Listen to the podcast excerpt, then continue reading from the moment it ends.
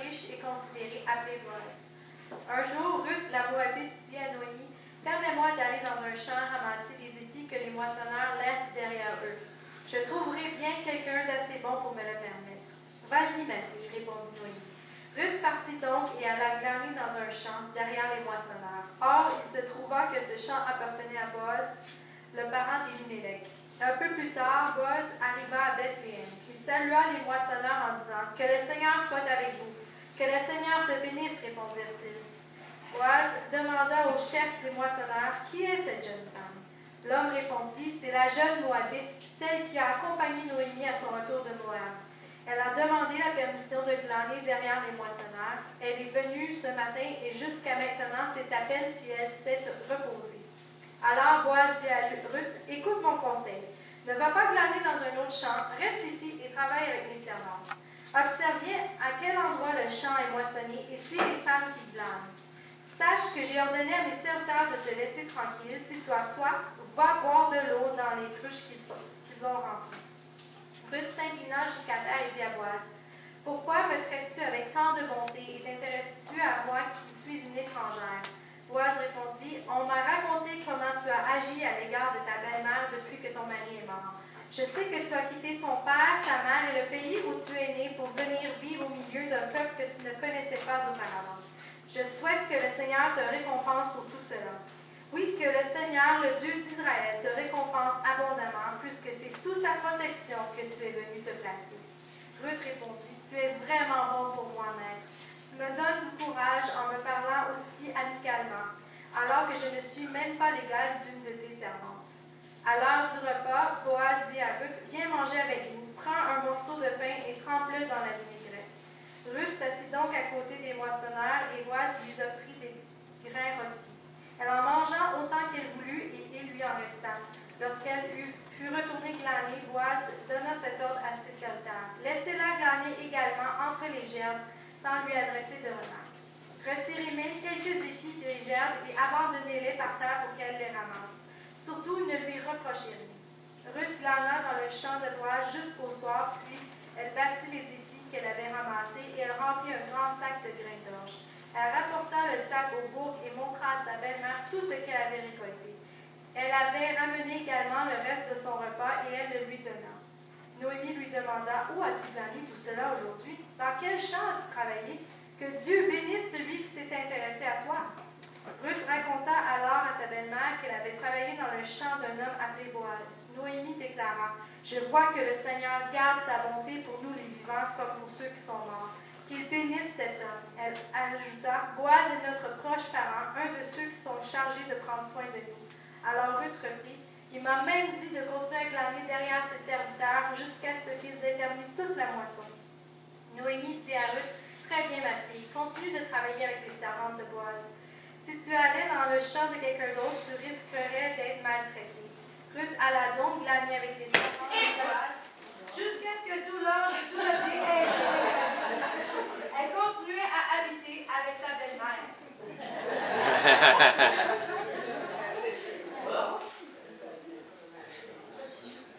J'ai fini.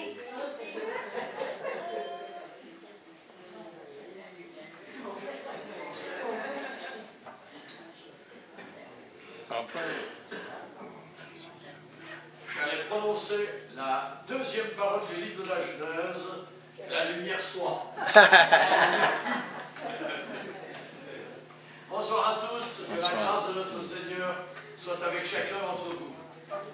Je rappelle donc que, que, le livre de Ruth, son nom signifie amitié. Et nous avons vu hier matin comment cette amitié se manifestait à l'égard de sa belle-mère, Naomi, et comment elle lui a montré une fidélité et est retourné avec elle jusqu'à Bethléem. Donc, Beth, maison, Lechem, pain, la maison du pain. Et nous savons que le pain vivant descendu du ciel est né précisément à Bethléem. Et nous remercions le Seigneur pour la venue de Jésus-Christ et pour tous les bienfaits qui nous ont été accordés au travers de lui. Ruth a affirmé son identité au travers du chapitre 1er, le verset 16, quand elle dit entre autres, et ton Dieu sera mon Dieu. Elle a fait un choix. Et ce choix, personne ne le remettra en question dans sa vie. Elle avait décidé que l'Éternel, le Dieu de sa belle-mère, allait devenir son Dieu et que par conséquent, elle allait le suivre et que rien n'allait la séparer du grand Dieu d'Israël. Alors au travers de ce choix, l'identité de Ruth a été marquée par un premier pas. Parce que vous savez que notre identité ne dépend ni de notre vie familiale, ni de la culture dans laquelle nous avons vécu, ni de la langue que nous parlons, mais que notre identité, la vraie identité, elle dépend de notre Seigneur Jésus-Christ. C'est en lui que nous recevons notre véritable identité. Mais vous savez que quand quelqu'un n'a pas le Seigneur dans sa vie, il cherche une identité. Tous les hommes la cherchent. Alors il la cherche dans les cultures, il la cherche dans les traditions, il la cherche dans des clubs de toutes sortes, de sport, voire dans l'occultisme. Et il se trouve que cette identité-là ne conduit à rien. Elle ne transforme personne. Alors que Jésus-Christ, notre Seigneur, avec lequel nous acceptons qu'il marque notre être de son identité, nous devenons des enfants bien-aimés du Seigneur. Alors toutes les paroles qui ont été données tout à l'heure dans la prophétie, nous allons les retrouver au travers de ce que Boaz va dire à Ruth dans ce chapitre deuxième. Mais auparavant, il y a un premier élément que j'aimerais souligner au milieu de nous, c'est que Ruth va à la découverte. Elle va à la découverte de quelque chose qu'elle ne connaissait pas. Elle avait vécu en Moab, même que, comme nous l'avons dit hier, ça n'était qu'à une centaine de kilomètres de Bethléem, mais en attendant, elle était dans une autre culture, peut-être une autre langue, là je ne suis pas très sûr. Mais en tout cas, ils se comprenaient. Et euh, elle avait un contexte vécu qui était extrêmement différent que celui du peuple d'Israël, qui lui vivait avec son Seigneur, en tout cas pour ceux qui le suivaient de tout leur cœur.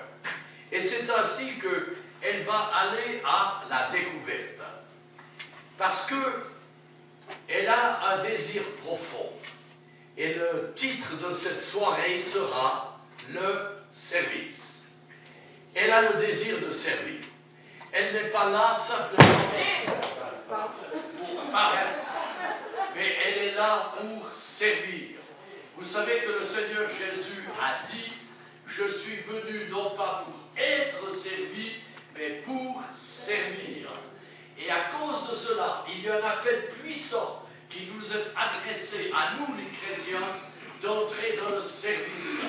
Et ça ne signifie pas que nous devons être sur le podium pour servir le Seigneur, mais que nous sommes appelés avec nos capacités données de Dieu, avec nos moyens donnés de Dieu, apporter aux autres ce qui vient directement de l'inspiration donnée par le Saint-Esprit. Nous nous réjouissons de la parole de Dieu qui nous aide à entrer dans toute la vérité, dans toute la présence de Dieu, dans toute la gloire de Dieu, dans toute la révélation que Dieu nous accorde par le Saint-Esprit.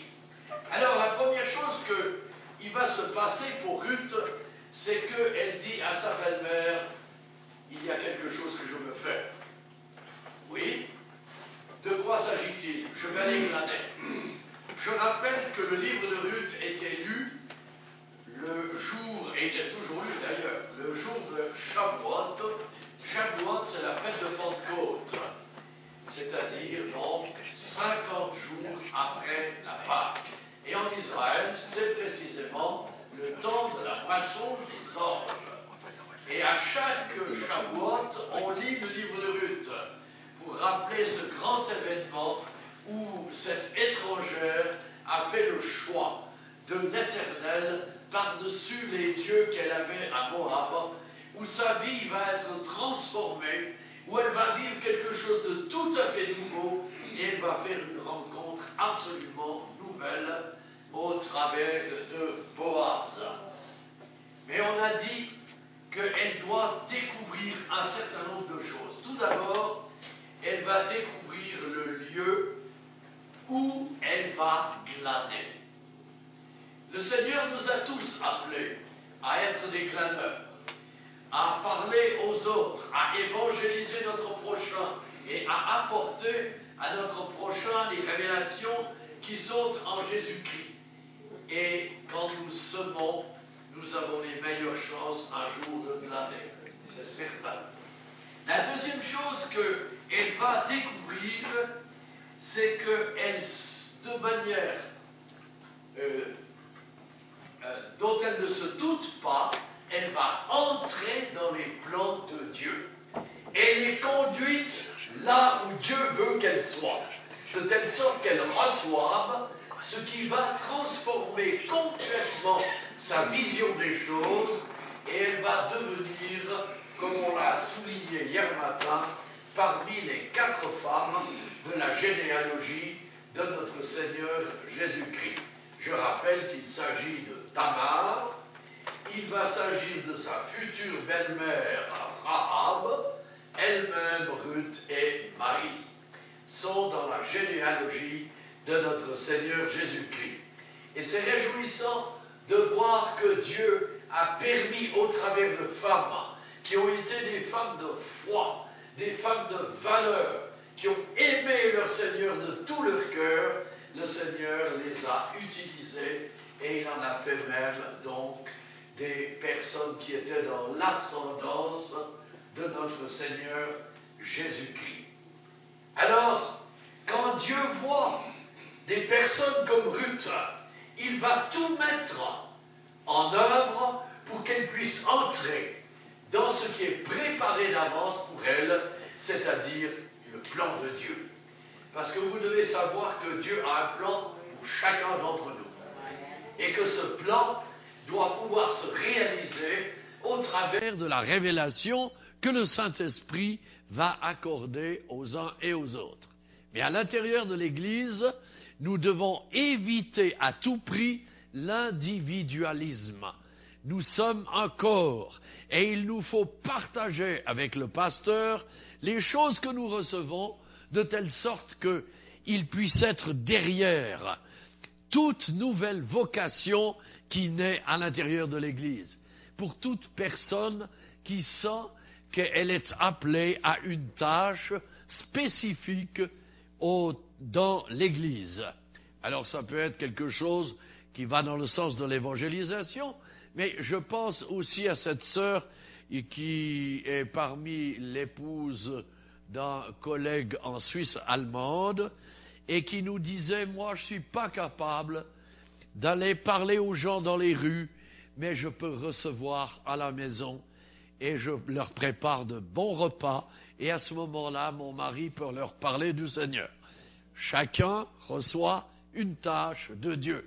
Et il nous faut laisser le Saint-Esprit agir de telle sorte que on ne cherche même pas les choses les plus grandes, mais les choses les plus simples. Et le Seigneur nous a dit que si nous sommes fidèles dans les petites choses, nous le serons aussi dans les grandes. Alléluia. La troisième chose qu'elle va découvrir, c'est qu'il y a une salutation exceptionnelle. Vous avez entendu dans la lecture, quand Boaz arrive vers ses employés, il les bénit. Et quand euh, il a fait cela, les employés le bénissent à leur tour. J'ai souvent pensé à cela en me disant, dans des pays comme la France, en Suisse, c'est beaucoup plus euh, doux entre les patrons et les syndicats, mais en France, il peut y avoir des tensions extrêmes entre ces deux parties. Eh bien, je crois que le meilleur chemin que l'on peut avoir, c'est de se bénir les uns les autres au lieu de se mettre en colère les uns contre les autres. Et c'est beau de voir qu'un patron comme Boaz amène la bénédiction de Dieu sur ceux qui travaillent avec lui. Et inévitablement, celui qui est le chef, en bénissant les autres, il va recevoir la bénédiction à son tour. Le Seigneur Jésus a dit, nous récoltons ce que nous avons semé. Et si nous, semons l'amour, nous récolterons l'amour. Si nous semons l'espérance, nous récolterons l'espérance. Si nous semons le salut, nous récolterons le salut. Si nous semons la joie de vivre en Jésus-Christ, nous recevrons la joie de vivre en Jésus-Christ et nous pourrions continuer la liste. Parce que notre Seigneur aime, comme on l'a entendu dans la prophétie, que nous soyons dans sa main et que nous soyons bénis de lui. Telle est la volonté éternelle de notre Seigneur. Quatrièmement, que sa situation est connue. Elle doit découvrir cela. Elle doit être très étonnée parce que, après qu'il y ait une conversation avec Boaz, il va lui dire, oui, j'ai entendu dire à ton sujet que. Elle était donc connue. Mais ici, il faut que je vous donne le sens de Boaz ou de Bose. Ça signifie en lui la force.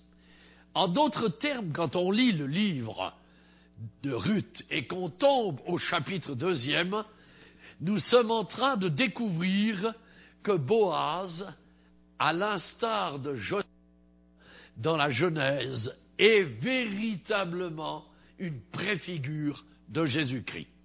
Vous allez le voir tout à l'heure lorsque je vous montrerai exactement ce qu'il a fait à l'égard de Ruth.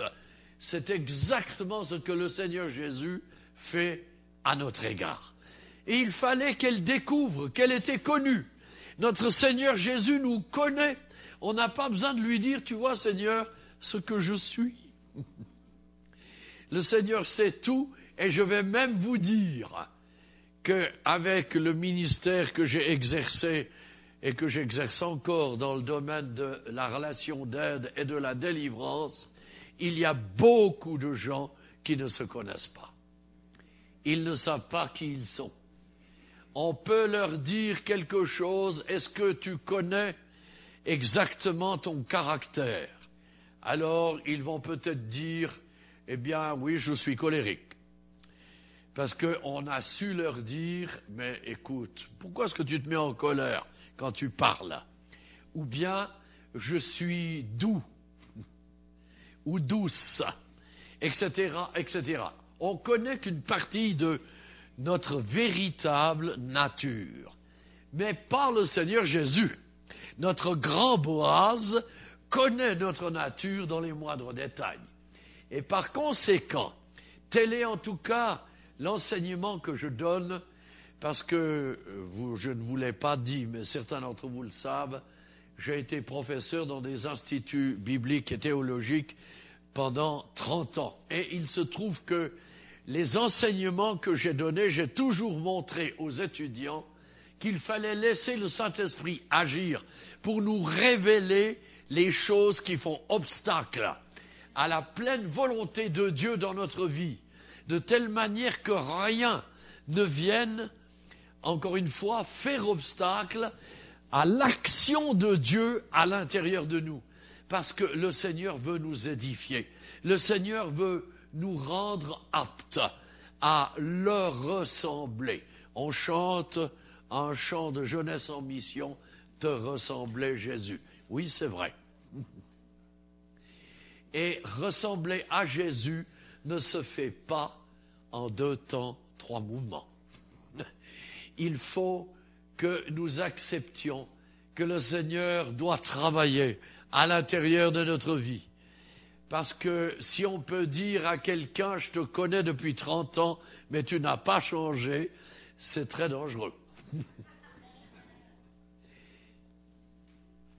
à moins que le changement se soit produit à l'époque, mais je dois reconnaître que rien ne se fait en deux temps, trois mouvements. Il faut que nous ayons devant Dieu l'attitude ouverte pour que Dieu puisse nous montrer ce qui ne va pas et ce qui doit changer. Je vais vous citer un cas que j'ai eu il y a quelques années et qui m'a beaucoup parlé. Quand ce couple parle, ils avaient vraiment des difficultés de communion et il se trouve que j'ai dû leur dire, exprimez maintenant, chacun à votre tour, ce que vous avez à reprocher à l'autre. Et quand je les ai entendus, je peux dire que j'ai compris quel était leur problème. Et j'ai dit au mari, il y a cinq points sur lesquels tu ne connais pas ta femme. Il y avait vingt ans qu'ils étaient mariés. Alors il était très étonné, il prétendait la connaître. Je lui dis, ben voilà les cinq points. Je lui ai sorti les cinq points. Après, je me tourne vers elle et je lui dis, il y a quatre points sur lesquels tu ne connais pas ton mari. Et je lui ai cité les quatre points. Et je leur ai dit maintenant, vous allez me dire et vous dire, par rapport à ces cinq et ces quatre points, si d'abord vous êtes d'accord, et deuxièmement, si vous êtes prêt à les travailler pour que ça change entre vous. Et les deux ont reconnu que ce que je leur avais dit était parfaitement exact. Mais eux n'y avaient pas pensé. C'était l'autre qui devait changer. C'était l'autre qui n'était pas dans la bonne attitude. C'était l'autre qui n'avait pas les paroles qu'il fallait. Et quand il y a un système accusateur, il y a là un système destructeur. Que le Seigneur nous en garde. Nous devons toujours penser à la construction. Notre vie chrétienne est une vie qui se construit. Et la vie de couple est une vie qui se construit de manière constante. Vous savez, nous, avec ma chère euh, Georgette, nous avons 54 ans de mariage, mais on réfléchit encore à certains points où on pourrait éventuellement améliorer encore quelque chose, de telle sorte que notre amour subsiste jusqu'à la fin. Vous êtes d'accord aussi pour votre couple? Jusqu'à la fin. Et que vous puissiez encore vous dire je t'aime. Parce que vous, vous savez, j'ai entendu un couple, il y avait dix ans de mariage. Au début, c'était mon petit lapin, mon poussin, puis dix ans après, c'était mon hérisson. Alors on est d'accord, c'est un peu piquant. mais quand c'est des mots comme ça, c'est encore gentil, mais...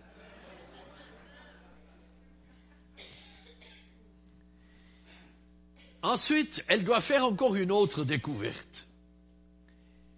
C'est que non seulement sa situation est connue, mais elle doit aussi, euh,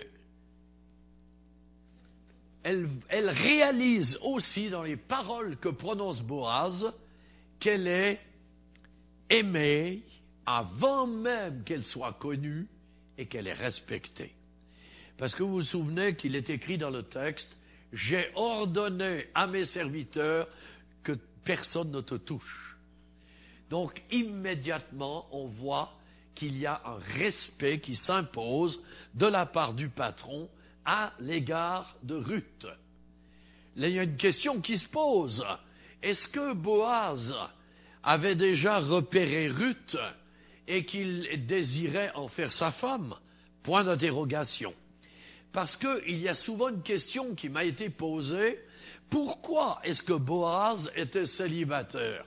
N'y avait-il pas suffisamment de femmes à marier pour qu'il le soit? Mais la question est très simple.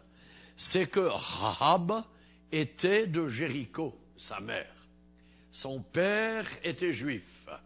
Or, il se trouve qu'en Israël, il n'était pas autorisé à épouser une juive parce qu'il n'était pas 100% juif. Par conséquent, il devait attendre l'opportunité que Dieu lui amène la femme dont il avait besoin.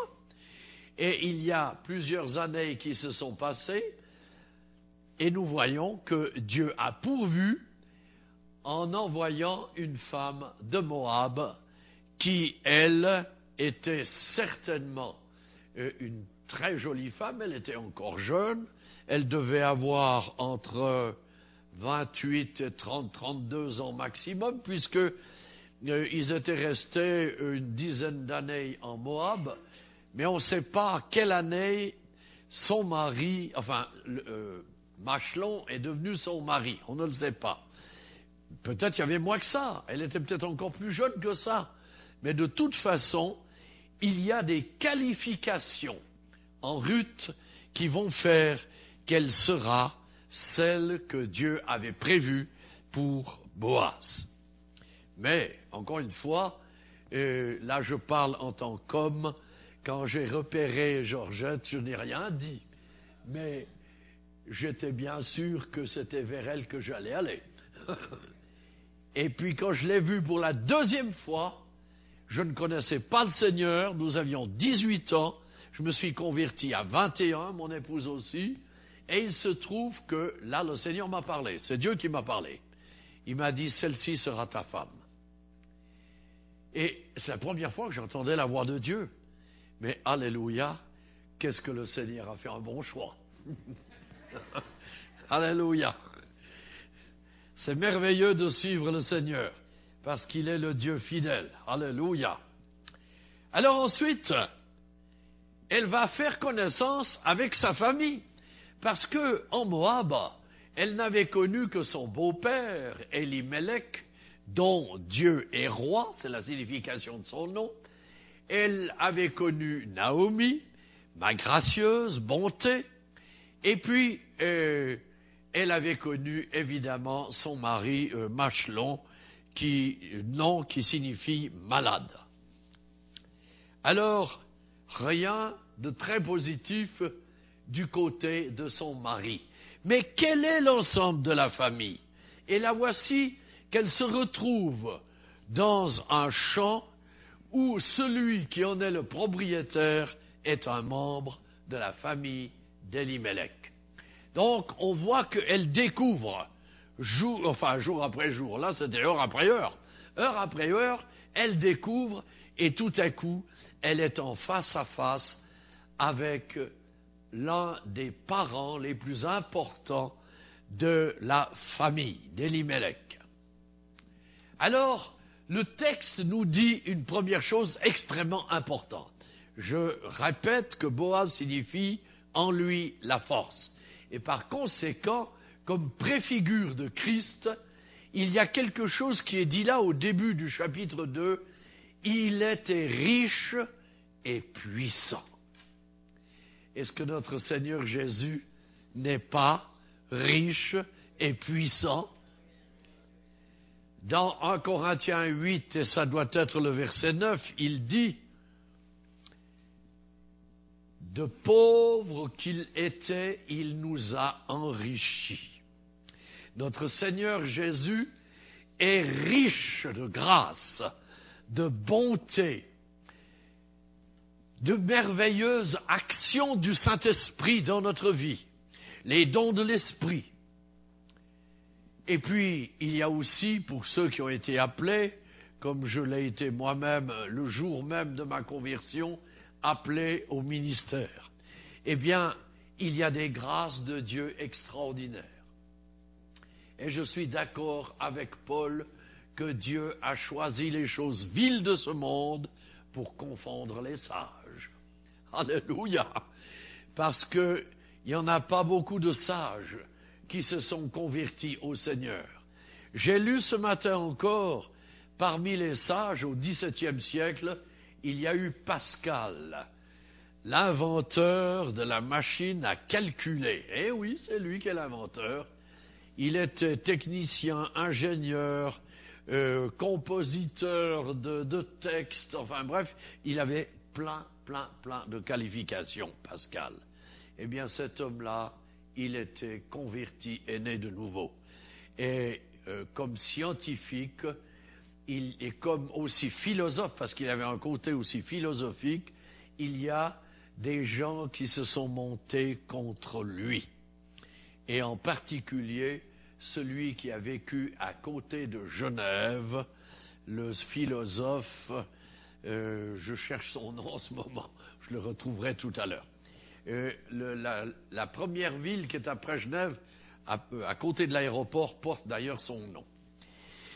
Eh bien, le Seigneur Jésus a préparé des gens de toutes sortes et il les a établis. C'est pourquoi il est écrit dans 1 Corinthiens 12, 28, il a établi, et là il s'agit des ministères, premièrement des apôtres, deuxièmement des prophètes, troisièmement des docteurs. Et les deux autres ministères, pasteurs et évangélistes, vont ressortir dans Éphésiens au chapitre 4 et le verset 11. Mais revenons maintenant à notre Boaz, à ce cher frère dans le Seigneur, parce que c'était un frère dans le Seigneur. Il y a de sa part une attitude absolument exceptionnelle à l'égard de Ruth. Et je vais les souligner maintenant. Alors, euh, il y en a onze, donc euh, vous voyez qu'il y en a beaucoup. Tout d'abord, donc on vient de dire, il est riche et puissant. C'est-à-dire, notre Seigneur Jésus a des richesses qui ne sont pas celles que les hommes recherchent, mais des richesses éternelles qui ne passeront jamais. Le ciel et la terre passeront, dit Jésus, mais mes paroles ne passeront point dans Matthieu au chapitre 5 à partir du verset 17. Oh, le Seigneur notre Dieu est aussi puissant et il n'y a rien qui peut lui résister. Est-ce que vous vous souvenez de la bataille que Josaphat, deux chroniques au chapitre 20, a eue? Et est-ce que c'était contre les Ammonites ou contre les Moabites? Il se trouve que il a fait cette réflexion qui résistera à l'éternel. En effet, personne ne peut résister à notre Dieu. Et je suis convaincu, parce que je prie tous les jours pour cette situation, que ce qui se passe avec tous les malheurs qu'il y a dans la région de la Syrie et de l'Irak, le jour vient où la victoire de Dieu se manifestera. Mais vous devez savoir, frères et sœurs, que l'islam qui s'est répandu dans les pays occidentaux, un jour, je suis navré de vous prophétiser quelque chose de négatif, mais ils se lèveront de la même manière qu'en Syrie et en Irak pour combattre nos nations. Ça signifie que nous devons prier. La seule solution qu'il y a pour les vaincre, c'est qu'ils s'y convertissent à Jésus-Christ. Et par conséquent, nous devons prier pour que ceux qui sont dans nos nations se convertissent à Jésus-Christ, qu'au milieu d'eux, il y ait des évangélistes de leur bord qui leur parlent du Seigneur Jésus. Et ensuite, il y aura des victoires.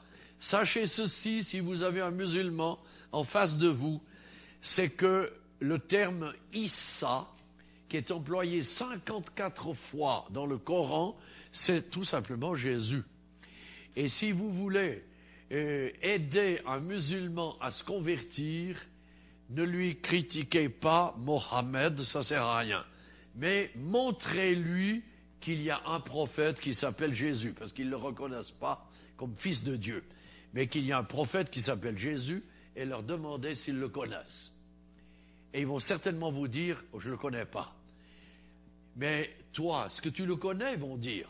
On leur dit, oui, bien sûr que je le connais. Mais comment euh, pourrais-je, moi, le connaître va-t-il dire. Eh bien, nous pouvons lui répondre, je peux t'en parler, et deuxièmement, je peux te passer l'évangile de Luc, parce que c'est l'évangile de Luc qui les convainc le mieux. Étant donné que les chapitres 1 et 2 nous parlent de toute la naissance, de comment Jésus est venu, et surtout ce que Gabriel dit à Marie. Parce que dans le Coran, Gabriel, qui n'est d'ailleurs pas le Gabriel de la Bible, mais il, faut jouer là-dessus. Il l'appelle archange Gabriel, alors que la Bible nous parle de l'ange Gabriel, qui voit la face de Dieu. Mais il dit à Marie, l'enfant qui naîtra de toi sera appelé fils de Dieu. Alors quand il lit cela, Ben Elohim, fils de Dieu, il commence à se poser la question, mais alors Jésus est vraiment le fils de Dieu? Et je ne crois pas en lui comme tel. Et c'est là que va commencer un travail à l'intérieur de leur cœur. Notre Seigneur est riche et puissant. Alors il y a une chose à laquelle nous devons penser. Comment se fait-il qu'à certains moments, nous nous sentons dans la faiblesse? Nous y passons tous. Seigneur, je me sens faible.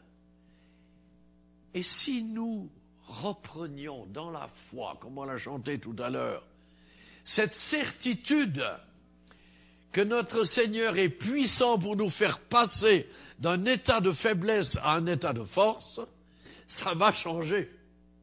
Nous allons voir autrement. Nous allons réaliser les choses sur un autre plan, parce que notre Seigneur est riche et puissant. Deuxièmement, il se passe avec Ruth qu'il s'intéresse à elle dans les versets 6 et 10. Il la regarde, il parle avec elle, il lui transmet un message, il va lui dire plusieurs choses extrêmement utiles pour Ruth. Elle ne se sent plus seule, abandonnée, mais elle est tout à coup intégrée à l'ensemble des servantes et au moment où vient le repas, probablement à midi, quand vient le repas à midi, elle est invitée par Boaz à manger avec eux. Alors on voit que le troisième accès de Boaz à cette femme, c'est qu'il la nourrit. Notre grand Boaz ne prend-il pas soin de nous pour que nous soyons nourris? Lorsque nous relisons l'histoire d'Élie, nous voyons qu'il est envoyé au torrent de Kérit dans un roi au chapitre 17 et le torrent de Kérit se trouve en Jordanie actuelle et quand il a de l'eau, il se jette dans le Jourdain. Mais là, il n'y avait pas de nourriture à part l'eau et ce sont des corbeaux qui lui apportait de la viande et du pain. Est-ce que le Seigneur n'est pas extraordinaire? Qui fabriquait le pain? Qui préparait la viande? Nul ne le sait. Le Seigneur le savait. Mais une chose est certaine, Élie était nourri. Notre Seigneur ne nous délaissera jamais. Il sait quels sont nos besoins. Il sait quand nous avons besoin de nourriture et quand nous pourrions éventuellement prendre un temps de jeûne. J'ai montré il y a quelques jours que Moïse, quand il était, c'est au chapitre 34 euh, du livre de l'Exode, quand il est sur le Sinaï, il est resté 40 jours et 40 nuits sans boire ni manger. C'est un vrai miracle. Nous avons été trois fois sur le sommet du Sinaï. Je peux vous dire que la nuit, il y fait froid, et puis le jour, il y fait très sec, et la soif vous prend, inévitablement. Alors, c'est vraiment miraculeux. Mais Dieu peut aller jusque-là, parce qu'il est le Seigneur le roi de gloire, le Tout-Puissant, celui qui veille sur chacun de ses enfants. Dans cette rencontre avec Boaz, il, montre aussi au verset 11 quelles sont les motivations de Ruth. Il les connaît. Il sait qu'elle veut aider sa belle-mère et que par conséquent, son but, c'est d'aller glaner, récolter de l'orge Et puis, comme Boaz va lui dire un peu après, mais tu peux rester avec nous jusqu'à la fin des moissons, elle va donc pouvoir récolter encore d'autres céréales. Et quand Boaz la renvoie, on en parlera demain, au chapitre 3, il va la renvoyer avec 70,2 litres d'orge, ce qui est énorme. Elle devait être costaud, notre Ruth, pour porter cela. Parce que je ne pense pas qu'un litre pèse un kilo dans les graines, mais en attendant, elle en avait peut-être bien pour une trentaine de kilos, et il fallait les porter. il la nourrit, il en prend soin, il fait en sorte qu'elle soit aidée, il ne l'abandonne pas, il connaît ses motivations, et il va l'entourer de son amour. Au verset 8, il y a quelque chose de tellement beau. Boaz dit à Ruth, écoute ma fille, ne va pas glaner dans un autre champ, ne t'éloigne pas d'ici et reste avec mes servantes, ma fille. Est-ce que c'est pas beau? Elle va devenir son épouse, mais il peut lui dire ma fille. C'est un terme d'amitié. Elle se sent aimée au travers de cette parole. Et elle va bientôt, on va le voir tout à l'heure, elle va tomber euh, en se prosternant devant Boaz. Et nous, nous pouvons le faire devant notre grand Boaz qui nous appelle mon fils, ma fille. C'est dire l'intimité qui existe entre Dieu et nous. Et par conséquent, nous devons nous réjouir de cette intimité.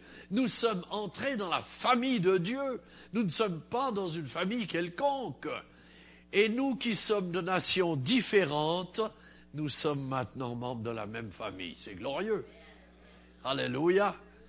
Je suis descendu 43 fois en Afrique et je peux vous dire que j'ai dit à mes frères et sœurs africains, vous êtes de la même famille que moi.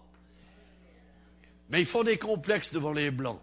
Alors j'ai dû leur dire, mais vous savez, si nous avons une couleur de peau différente, l'intérieur est exactement le même. nous avons tous un même cœur. Nous avons tous la même sensibilité quand un enfant meurt. Nous avons euh, tous euh, parfois des difficultés respiratoires, etc., etc. Eh bien, il se trouve que nous sommes, d'ailleurs, ça a été confirmé scientifiquement il y a quinze jours que nous sommes tous d'un seul et même être vivant. Et certains scientifiques avaient de la peine à accepter ça, mais ils ont dû l'admettre parce que qu'on soit chinois, qu'on soit africain, qu'on soit indien ou d'autres nations, nous avons tous la même racine. Alléluia. Dieu soit loué. Ensuite, il la protège. Quand il lui dit au verset 9, reste avec mes servantes et que j'ai ordonné que personne ne te touche, est-ce que nous ne sommes pas les protégés de Dieu? Alors, ici, ça nous pose une question. Ça nous arrive à tous d'avoir des peurs. Est-ce que notre Dieu n'est pas notre protection, notre sécurité, notre assurance vie? Parce que vous savez que les assurances vie, on les touche que quand on meurt. On ne devrait pas les appeler des assurances vie. Ça devrait être appelé des, assurances mort.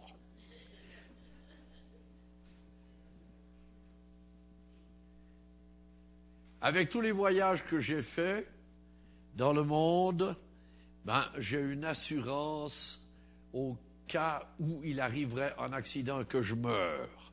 Mais évidemment, il faut mourir pour que, toucher l'assurance. Mais Alléluia, avec Jésus, nous avons reçu la vie et personne ne pourra nous la prendre. C'est un cadeau de Dieu dans lequel nous pouvons vivre avec joie. Merci Seigneur Jésus parce que tu m'as donné la vie. Est-ce que c'est pas ce que David nous dit dans le psaume 139 et à partir du verset 14, c'est toi qui m'as formé dans le sein de ma mère. Alléluia. Oui, et j'ai dû dire à une fille qui était la fille d'une prostituée, qui connaissait pas son père, qui était donc euh, venue au monde par accident, j'ai dû lui dire, Dieu a voulu que tu viennes au monde, parce qu'elle était convertie au Seigneur. Et je lui dis, qu'est-ce que ça te fait de penser que Dieu a voulu que tu viennes au monde? Le chemin par lequel tu as passé, tu n'as plus besoin de t'en occuper. Parce que maintenant, c'est Dieu qui est ton Père céleste. Tu ne connais pas ton Père terrestre, mais je lui ai relu euh, Deutéronome 32, le verset 6, où le Seigneur dit, Ne suis-je pas ton Père? N'est-ce pas moi qui t'ai formé? Et je lui ai dit, tu vois, le Seigneur, ce qu'il dit à ton sujet, c'est lui qui t'a formé. Elle s'est réjouie devant le Seigneur. Ça fait du bien de savoir à qui nous appartenons. Alléluia. Et j'ai eu combien de personnes entre mes mains qui ne connaissaient pas l'un ou l'autre? En général, la mère, elle est connue, mais le père n'était pas toujours connu. Eh bien, quand j'ai pu leur dire que c'est Dieu qui était leur père, alors il a fallu que je leur montre que c'était un père parce qu'ils ne savaient pas. Alors vous savez, j'ai eu un jour, il vit toujours d'ailleurs, un gars qui est plus grand que moi, il est bien la grandeur de votre pasteur, et je lui dis un jour, mais tu sais, je veux te montrer ce que c'est un père. Alors je le prends dans mes bras, puis je lui dis, mais tu peux mettre aussi tes bras autour de moi. Il n'arrivait pas, ses bras pendaient derrière mon dos. Et puis, je lui dis, mais tu sais, un père, il aime son fils, je t'aime. Alors, de sa voix euh, assez tonitruante, il me dit, c'est quoi un père? Alors, il a fallu que je lui explique. Et puis je lui dis, tu vois, derrière un père, il y a l'amour en tout premier. Et j'aimerais te manifester cela. Si vous saviez, ça fait 40 ans que je me suis occupé de lui. Il me téléphone toutes les semaines, plusieurs fois par semaine encore aujourd'hui. Il veut entendre la voix de celui qui lui a apporté le Père. Alléluia. C'est merveilleux de savoir qu'on peut servir à cela. Et mes sœurs, vous pouvez servir de mère à l'égard de combien de filles qui n'ont peut-être pas connu leur mère. Parce qu'il y en a, comme me disait une femme la semaine dernière, moi j'ai été placé chez ma grand-mère, parce que ma mère ne me voulait pas. Alors ma mère, je ne la connais que très peu. Mais Dieu soit loué, notre Seigneur tient le rôle de père et de mère. Pourquoi? Il n'est pas féminin, attention, hein. Dieu n'est pas féminin. Mais Dieu a créé l'homme et la femme, et comme il a créé la femme aussi bien que l'homme, il sait parfaitement quels sont les besoins de vous, mes sœurs. Par conséquent, vous avez en lui un Seigneur qui peut répondre à tous vos besoins féminins. Alléluia parce qu'il vous connaît aussi bien que nous, les hommes. Gloire au Seigneur. Vous voyez que notre grand Boaz, tout ce qu'il fait à l'égard de Ruth, mais on n'est pas au bout encore. Au verset 18, euh, il la console. Et elle va dire, tu m'as consolé. Alléluia. Dites-moi, est-ce qu'il y en a parmi nous qui n'ont jamais besoin de consolation? Vous serez bien aimable de lever la main. En tout cas, moi, je pas. Parce que nous avons tous besoin un jour de consolation. Pas seulement à cause d'un deuil, mais peut-être à cause d'une circonstance malheureuse, d'une maladie, d'un problème quelconque qui nous arrive. Et Dieu est le seul consolateur le parakletos en grec. Ça vient de deux mots grecs. Para, qui veut dire à côté d'eux, vous le retrouvez dans parapluie. Hein, ça veut dire que la pluie passe à côté d'eux. Et puis, kaleo, le verbe kaleo, c'est appeler. Donc le Saint-Esprit est appelé à nos côtés. Il est avec nous. Alors, quand on est dans un milieu pentecôtiste comme le vôtre, c'est absolument merveilleux de voir que Dieu a accompli Jean 14, le verset 16. Il dit, quand le consolateur sera venu, maintenant il est avec vous, mais il sera en vous. Alléluia. Moi, j'ai été baptisé du Saint-Esprit huit mois après ma conversion. C'était en 1959. Je ne connaissais pas les milieux pentecôtistes. J'étais dans l'église réformée. Et il se trouve que le Seigneur m'a donné le baptême du Saint-Esprit. Alléluia. Est-ce que j'ai pu l'enseigner à beaucoup? J'ai pu conduire beaucoup de personnes au baptême de l'Esprit parce que notre Dieu est encore celui qui nous remplit de son Esprit aujourd'hui. Alléluia. C'est sa volonté éternelle. Et la présence du Saint-Esprit qui est appelé le consolateur, effectivement, il nous console profondément parce que notre communion avec Dieu ne fait qu'augmenter. Le parler en langue est peut-être pas le plus important. À mon avis, c'est l'amour qui est répandu dans nos cœurs. Romains 5, verset 5. Or l'espérance ne trompe point, car l'amour a été répandu dans nos cœurs par le Saint-Esprit qui nous a été donné. Moi j'attends ce premier signe-là plus que les langues. Je bénis Dieu pour les langues. Et comme l'apôtre Paul, je parle beaucoup en langue. Mais ce qui est important, c'est que nous manifestions l'amour de Dieu. C'est ça le vrai pentecôtisme. C'est qu'on est revêtu de l'amour que donne le Saint-Esprit. Parce qu'on est consolé, on apporte la consolation aux autres. Alors, il va euh, lui donner, au verset 9 et au verset 14, il va la faire participer au repas. Donc, non seulement il la nourrit, mais il la comble de ses biens. Le Seigneur Jésus a beaucoup à donner. Et il veut donner encore. Et toujours, de telle sorte que nous soyons toujours remplis de sa présence. Alors, euh, au verset 14, il va lui donner encore des grains d'orge pour ramener auprès de Naomi. Donc, il fait participer son enfant à ses richesses. Et nous voyons que le Seigneur Jésus fait cela avec chacun d'entre nous. De pauvres que nous étions, il nous a enrichis. Frères et sœurs, est-ce que vous êtes conscients de vos richesses en Jésus-Christ? Dans mes pérégrinations terrestres, je constate qu'il y a beaucoup de gens qui n'ont pas cette certitude d'avoir reçu les richesses qui sont en Christ. C'est bien que nous ayons un désir de plus, et il faut l'avoir, ce désir-là. Dieu répondra à ce besoin profond que nous avons. Mais il y en a qui pensent que Dieu ne leur a pas assez donné. Mais ils ne demandent rien. Qu'est-ce que le Seigneur Jésus a dit? Demandez et il vous sera donné. Alléluia. On peut s'adresser au Seigneur, Seigneur, j'aimerais vivre un plus avec toi.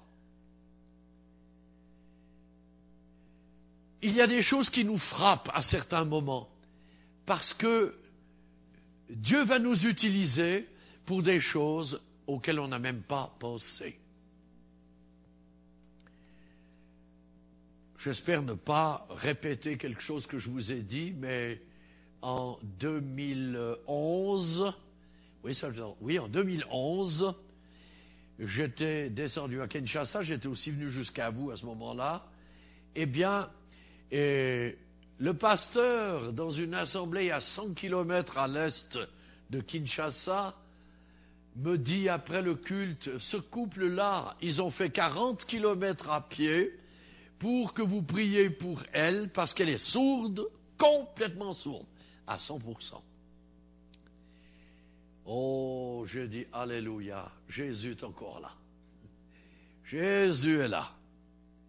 Je vais prier avec elle. Je mets mes mains sur ses oreilles et je dis Ephata. Ouvre-toi, comme Jésus l'a dit en araméen. Ephata.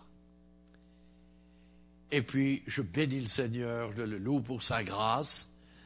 Et le pasteur va derrière le mur. Donc, il n'y avait pas de fenêtre, mais euh, comme le toit était fait avec des, morceaux de tronc très différents les uns des autres, euh, ça passait facilement au travers.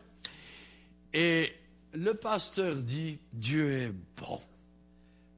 Pas plus fort que ça. La femme dit, oui, Dieu est bon. Elle avait entendu, le Seigneur lui a rendu sa, euh, son audition. Alléluia. Nous avons un Seigneur étonnant. Et si nous savons qu'il est prêt à faire des choses étonnantes, notre foi va grandir. Alléluia. Béni soit le Seigneur d'éternité en éternité. Il y a encore trois choses intéressantes que j'ai remarquées qui se passent au travers de Boaz. Dans les versets 15 et 16, je vais relire, il l'a fait entrer dans son élection. Qu'est-ce qu'il nous dit là? Puis elle se leva pour glaner. Boaz donna cet ordre à ses serviteurs, qu'elle glane aussi entre les gerbes. Et ne l'inquiétez pas. Et même vous ôterez pour elle des gerbes quelques épis que vous laisserez, que vous la laisserez glaner sans lui faire de reproche. On voit qu'il donne tellement à Ruth qu'il l'a fait totalement entrer dans l'élection. Il ne la considère plus comme une étrangère. Il ne la considère pas comme quelqu'un d'inférieur. Mais il la met sur le même niveau que toutes les autres personnes avec lesquelles il travaille. Est-ce que ce n'est pas un Seigneur merveilleux? Il nous fait entrer dans l'élection. Le Seigneur est tout-puissant, le Seigneur est le véritable. Jamais il fera en sorte que sa parole ne s'accomplisse pas.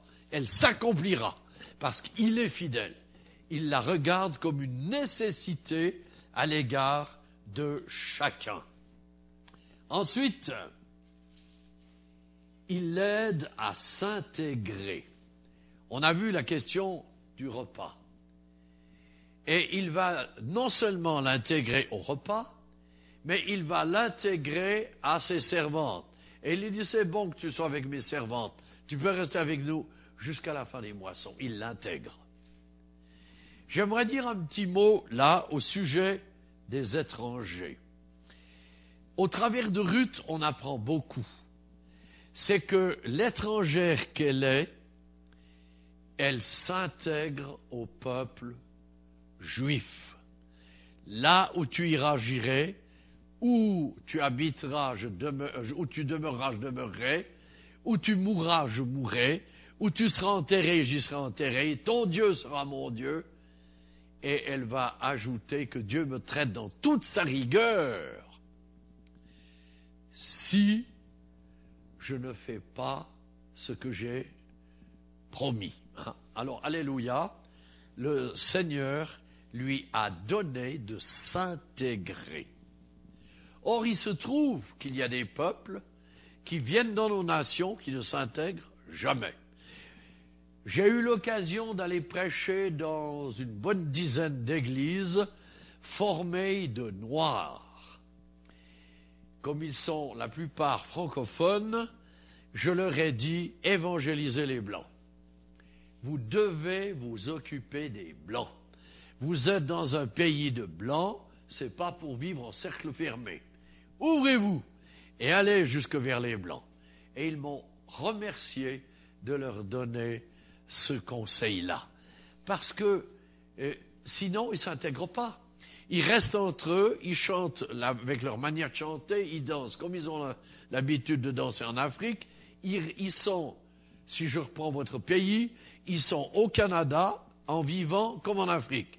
C'est pas ça l'intégration. L'intégration, c'est d'entrer vraiment dans ce que vit le peuple au milieu duquel on se trouve. Et j'ai trouvé absolument merveilleux de voir que certains peuples ont dit, nous, on ne veut pas d'église ethnique. On veut s'intégrer aux églises existantes dans le pays où nous sommes. Voilà la vraie intégration. C'est comme ça qu'on devient vraiment des membres de la nation. Ruth n'a pas eu une minute d'hésitation. Elle s'est intégrée immédiatement. Et nous voyons que Boaz y contribue vraiment de tout son cœur pour l'aider à vivre ces choses merveilleuses. Et la dernière euh, chose que j'aimerais vous dire dans l'œuvre que Boaz a fait, il a touché son cœur. Les versets 11 et 12. Tu as touché mon cœur, dit Ruth. Alors ça m'amène à mon dernier point, c'est euh, la reconnaissance que Ruth manifeste à l'égard de Boaz. Elle va tomber sur sa face. Elle va être comme une adoratrice. Et là, nous voyons aussi quelle est notre communion avec le Seigneur Jésus qui fait que avec toutes les bonnes choses qu'il nous donne, toutes celles que nous avons vues de la part de Boaz à l'égard de Ruth, finalement, on n'a qu'une attitude, c'est dire merci Seigneur. Et nous l'adorons. Je rappelle que adorer n'a rien à voir avec ce que les médias nous transmettent. Les gens adorent leurs chiens. Ils adorent le chocolat. Ils adorent le sport X, Y ou Z. Mais frères et sœurs, c'est un non-sens parfait. Parce que adorer ne signifie pas qu'il s'agit de aimer au superlatif.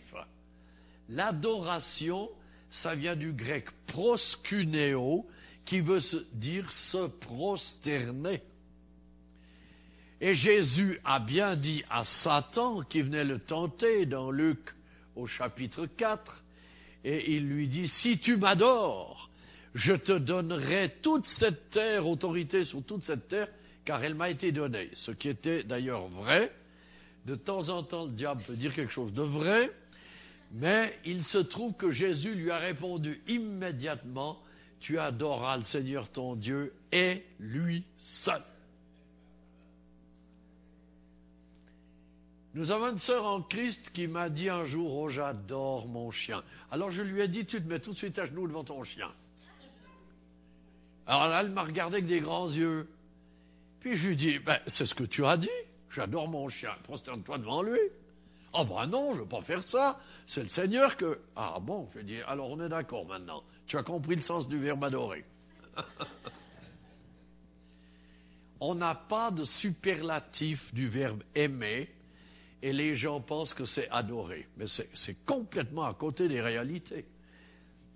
Adorer, encore une fois, ne signifie pas cela. Dieu soit loué, devant notre Seigneur Jésus, nous tombons sur nos genoux, nous nous prosternons et nous reconnaissons qu'il n'y a personne qui lui ressemble, qu'il n'y a personne qui soit comme lui. C'est ce que Ruth va faire et elle le dit de manière absolument merveilleuse à Boaz, et elle dit, c'est au verset 18, euh, Oh, que je trouve grâce à tes yeux, mon Seigneur, car tu m'as consolé et tu as parlé au cœur de ta servante. et pourtant je ne suis moi, pas comme l'une de tes servantes. Nous voyons qu'il y a d'autres caractéristiques dans le cœur de Ruth, c'est qu'elle est humble. Elle reconnaît qu'elle n'est rien. Et frères et sœurs, si vous voulez progresser dans le Seigneur Jésus, ne soyez pas orgueilleux. Vous savez, il y a des assemblées où il y a eu des problèmes, pardonnez-moi d'être très clair, avec des anciens qui ont voulu prendre la place du pasteur. Parce qu'ils se croyaient être appelés comme le pasteur ou à être pasteur. Mais ce sont des choses qui doivent se passer exactement comme ça s'est passé pour Samuel dans 1 Samuel au chapitre 3. Il est dit tout Israël de Dan jusqu'à Beersheba reconnu que Samuel était appelé comme prophète.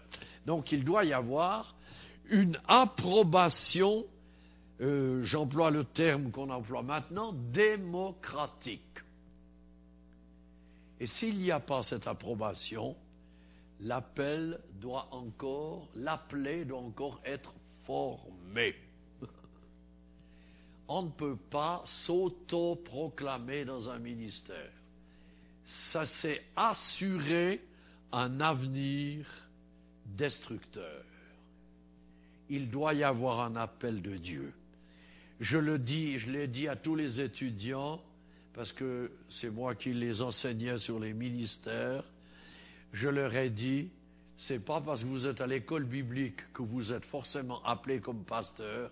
Vous devez avoir dans vos cœurs une vocation claire de la part de Dieu. Et elle doit être confirmée par le peuple de Dieu. Dans des assemblées, le pasteur et l'assemblée ont pu dire, ce jeune, il a vraiment un appel de Dieu, c'est lui qui va s'occuper du groupe de jeunes. Eh bien, immédiatement, le groupe de jeunes va augmenter. Parce qu'il y a une vocation et qu'il a été reconnu. Mais si quelqu'un s'autoproclame, c'est sûr que ça ne va pas marcher. Parce que ce n'est pas la pensée de Dieu. Ruth est une femme humble. Elle se tient devant Boaz, elle est dans l'attente, parce qu'elle est devant celui qui va devenir son époux. Elle ne le savait pas encore, mais il va devenir son époux. C'est quelque chose de grandiose de vivre la vocation de Dieu parce qu'il va se passer des choses qu'on n'attend pas. Dieu va nous parler de choses qui nous échappent, qui dépassent nos capacités a priori. Dieu va nous faire vivre des choses qui sont au-delà de ce qu'on peut penser et imaginer. Mais faut-il être humble entre ses mains? On ne peut pas jouer les grands devant les hommes, inutile. Et vous savez, l'autorité, elle n'est valable qu'auprès de ceux qui la reconnaissent. Mais si les autres ne la reconnaissent pas, il n'y a pas d'autorité. Je me souviens qu'à l'armée, nous avions un sergent-major qui était, excusez-moi l'expression, un gueulard, et euh, il donnait des commandements seulement en gueulant. Et alors il y avait un vieux soldat qui, un matin, il est venu, le sergent-major est venu nous réveiller justement en criant. Et cet homme-là, qui avait été mon professeur de français, euh, a simplement dit ceci. Tu veux nous faire lever en criant, eh bien tu sauras qu'on continue de, se coucher. Quand tu nous parleras avec douceur, on se lèvera je vous assure, le lendemain matin, euh, messieurs, s'il vous plaît, c'est l'heure du réveil. il avait complètement changé d'attitude. Mais il avait fallu le lui dire. Donc, il y a à l'intérieur de nos cœurs des besoins d'être comme Jésus a été. J'ai prêché là-dessus. Ça doit être à Sainte Agathe. Que votre douceur soit connue de tous les hommes dans Philippiens 4, le verset 5, que votre douceur soit connue de tous les hommes. Dieu ne dit pas votre timidité, votre douceur. Parce que la timidité, c'est pas voulu de Dieu. Si vous lisez la deuxième épître à Timothée, nous avons reçu un esprit de force et non de timidité. Hein. Alors, la douceur, c'est un don du Seigneur que nous sommes appelés à exercer. Et c'est merveilleux de voir comment la douceur attire. Moi qui ai été entouré par tant de médecins et d'infirmières et d'infirmiers, eh bien, je peux vous dire qu'il y a une ou deux infirmières, il n'y en a pas eu beaucoup, qui étaient assez brutales, eh bien, je priais pour qu'elles ne reviennent pas. Alors que celle qui était douce, c'était beaucoup plus facile de parler avec elle, d'échanger, surtout que j'avais les yeux fermés. J'ai vécu comme un aveugle pendant neuf mois. Eh bien, c'était utile que j'aie quelqu'un à mes côtés qui comprenne ma situation, ou en tout cas que je me sente compris. Et vous savez, beaucoup de malades, quand vous les visitez, c'est le premier point qu'ils attendent, c'est qu'on essaye de les comprendre et euh, qu'on compatisse à leur douleur sans qu'on les juge d'une manière ou d'une autre. Un pasteur qui est décédé maintenant, qui était un pasteur des Assemblées de Dieu de France, a fait un infarctus. Et des chrétiens lui ont dit, euh, tu n'aurais pas fait un infarctus si tu n'avais pas péché contre Dieu. Et quand il m'a parlé de cela, je lui ai dit, mon frère, je partage pleinement ta souffrance. Parce que ce n'est pas à cause d'un péché que tu as passé par là. C'est une épreuve. Et nous pouvons tous passer par une épreuve. Il n'y a pas besoin de péché pour être éprouvé. Oh non. Et je lui ai dit, est-ce que tu arrives à pardonner Il m'a dit oui, oui, je peux pardonner et je veux pardonner totalement. Mais ça l'avait profondément blessé. Hein.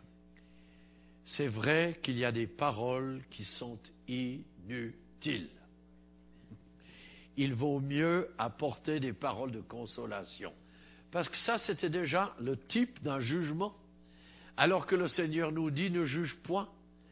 Il va nous dire dans Romains au chapitre 14, à moi la vengeance, à moi la rétribution. C'est Dieu qui juge. Laissons-le faire. Il le fera beaucoup mieux que nous et dans des conditions absolument valables, alors que nous pouvons nous tromper. Alléluia pour la grâce qui est en Jésus-Christ notre Seigneur. Ruth est reconnaissante. Elle vient vraiment là en ouvrant son cœur totalement elle sait maintenant qu'elle est acceptée et qu'elle est entrée dans tout le plan de Dieu. Alors, elle va repartir en fin de journée auprès de sa belle-mère et quand elle va raconter ce qui s'est passé, c'est merveilleux de voir la réaction de Naomi. Vous vous souvenez qu'elle disait au chapitre premier, ne m'appelez plus Naomi, ma gracieuse bonté, m'appelez-moi Mara, qui veut dire amertume. Mais là, elle dit Dieu soit loué. Donc il y a quelque chose qu'elle retrouve. Elle revit quelque chose. Parce que Ruth est allée dans un champ qui est celui de sa parenté. Ce qui signifie que pour Naomi, elle réalise immédiatement que Ruth est entrée dans l'élection de Dieu qu'elle est entrée dans les plans de Dieu, qu'il y a quelque chose qui est en préparation. Et ça va donner naissance à ce que nous dirons demain soir au chapitre 3 et 4, mais particulièrement le début du chapitre 3. Je veux préparer ton avenir. Elle voit dans ce qui s'est passé un plan merveilleux de Dieu qui s'accomplit. Elle reprend espoir. Elle réalise qu'elle devait laisser son amertume elle réalise qu'elle doit entrer dans toute la pensée de Dieu parce que le Seigneur a préparé des choses qui lui ont complètement échappé. Elle n'y avait pas pensé elle-même. Et il faut se réjouir quand les choses sont dans ce contexte-là. Alléluia. Parce que Dieu a préparé des choses qui nous échappent. Après mon accident, j'ai eu beaucoup de questions qui m'ont été posées. Et il y en a qui m'ont tout simplement rejeté. Mais qu'est-ce que j'ai fait? J'ai dit, Seigneur, la chose qui me convient, c'est de continuer à t'aimer, de vivre avec toi. Et vous savez, depuis lors, je me suis attaché au Seigneur Jésus plus fort que jamais. Parce que si on se repose sur l'être humain, on va se reposer sur ce que dit un prophète à l'égard d'Israël. Lorsqu'ils mettent leur confiance dans l'Égypte, tu te reposes sur un roseau cassé qui va te fendre la main. En effet, il ne faut jamais se reposer sur l'homme, mais toujours sur le Seigneur Jésus. Il est notre force, il est notre aujourd'hui, il est notre demain, il est notre vie éternelle. Il est celui sur lequel nous pouvons nous reposer avec certitude que jamais, jamais et jamais le Seigneur ne nous abandonnera. Jamais le Seigneur ne nous délaissera. Jamais notre Seigneur nous nous laissera sans une espérance quelconque, même si elle paraît très petite. Même si la porte qu'il ouvre est entr'ouverte. Mais le fait qu'elle le soit, c'est déjà une espérance. Alléluia. Alors c'est ainsi que Naomi va reprendre goût à sa foi dans le Seigneur. Elle va reconnaître la grâce qui s'est produite à leur égard, parce qu'elle est aussi concernée par ce qui s'est passé au travers de Ruth, et elle est en train de discerner quelque chose de l'avenir. Alors c'est dans cet avenir que nous allons puiser demain soir. Comment le Seigneur a préparé le terrain pour que Ruth puisse être assurée, sécurisée dans l'avenir et qu'il lui soit assuré un avenir merveilleux, parce qu'elle a mis sa confiance dans le Seigneur. Et inévitablement, Naomi va en être bénéficiaire. C'est comme avec nos familles. Vous vous êtes convertis à Jésus. Si vous avez un ou deux de vos enfants qui ne sont pas encore convertis, frères et sœurs, le temps vient où ils vont être convertis. Amen. Parce que ce que vous avez reçu, le Seigneur Jésus veut le transmettre à votre descendance. Nos petits-enfants, il y en a en tout cas deux sur sept qui sont convertis, mais les cinq autres, ils se convertiront dans les temps à venir. Et au mois de février, on aura trois arrière-petits-enfants. Nous prions déjà pour que le Seigneur les touche, parce que notre descendance n'appartient pas au monde, elle appartient à Jésus, le roi de gloire. Amen. Tout est à notre Seigneur. Réjouissons-nous en Christ, le prince de la vie. Prions le Seigneur.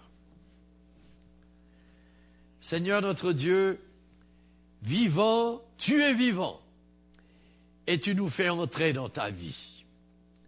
Père, nous te remercions de ce que il y avait des choses, autant chez Ruth que chez Naomi, qui étaient un peu mortes. Mais dès l'instant où tu as manifesté la présence de Boaz, c'est-à-dire cette préfigure de Jésus-Christ, il y a quelque chose qui a commencé à naître, autant chez l'une que chez l'autre. Et nous te remercions, Seigneur notre Dieu, de ce que tu as utilisé la jeune pour parler à la plus âgée, que tu as touché la jeune pour ranimer la plus âgée, que tu as fait lumière dans le cœur de Ruth pour que Naomi puisse bénéficier également de cette lumière. Seigneur, avec toi, nous voyons que les choses sont totalement différentes que dans le monde. Et que ce que nous vivons n'a rien à voir avec les choses des ténèbres, mais que la lumière divine nous accompagne et que nous allons de l'avant avec celui qui nous a dit Je suis l'alpha et l'oméga, le commencement et la fin. Et Seigneur, tu nous as dit dans Apocalypse 22, Venez à moi, vous tous qui avez soif, et je vous donnerai à boire gratuitement. Et tu as même dit dans Jean 7, 38, 39, dans la même pensée, que ce serait le Saint-Esprit qui jaillirait de notre poitrine. Seigneur, ce soir, nous venons à toi, tous ensemble, parce que nous voulons que tu puisses faire jaillir de notre poitrine les eaux vives qui viennent du ciel. Seigneur, comme Ruth, nous nous approchons de toi. Nous venons à la source d'eau vive parce que nous avons soif de toi. Frères et sœurs, gardons les yeux fermés devant le Seigneur. Quels sont ceux d'entre vous, vous levez la main, vous la rebaissez, qui ont soif d'un renouveau spirituel dans le Seigneur? Vous levez votre main, nous allons prier ensemble. Parce que notre Dieu veut vous toucher, notre Dieu veut vous faire entrer dans une vie plus profonde, plus glorieuse, plus merveilleuse avec Jésus-Christ que vous avez vécu jusqu'à maintenant. Il veut ranimer en vous le sens des responsabilités, comme Ruth en a été revêtue. Il veut vous donner de devenir à votre tour des témoins puissants dans sa main à l'égard de ceux qui ne sont pas convertis. Ça va toucher vos familles, ça va toucher vos collègues de travail, ça va toucher des gens que vous rencontrerez. Seigneur Jésus, je te prie que le feu de l'Esprit vienne sur mes frères et mes sœurs, que tu renouvelles en eux la présence du Saint-Esprit, qu'il y ait, Seigneur Jésus, cette puissance active à l'intérieur de leur vie pour qu'ils puissent à nouveau être dans la joie. Parce que Seigneur, dans les actes des apôtres, tu nous dis qu'ils furent remplis du Saint-Esprit et de joie. C'est pourquoi je te demande, Seigneur Jésus, que tu renouvelles ces grâces-là à l'intérieur du cœur de chacun et de chacune, afin que nous vivions des temps nouveaux avec toi, comme il est écrit dans ta parole. Dans les derniers temps, dit Joël 2, 28, je répandrai de mon esprit sur toute chair. Vos fils et vos filles prophétiseront. Vos vieillards auront des songes. Et Seigneur, il y a tous les dons de l'Esprit que tu veux ranimer à l'intérieur de ton peuple. Nous nous attendons à toi, Seigneur. Tu ne peux pas nous laisser sans une nouvelle visitation d'en haut. Alléluia. Soyez bénis de Dieu. Soyez touchés de Dieu. Soyez dans un nouvel amour pour le Seigneur Jésus. Laissez-le pénétrer en vous maintenant. Maintenant. Alléluia. Alléluia.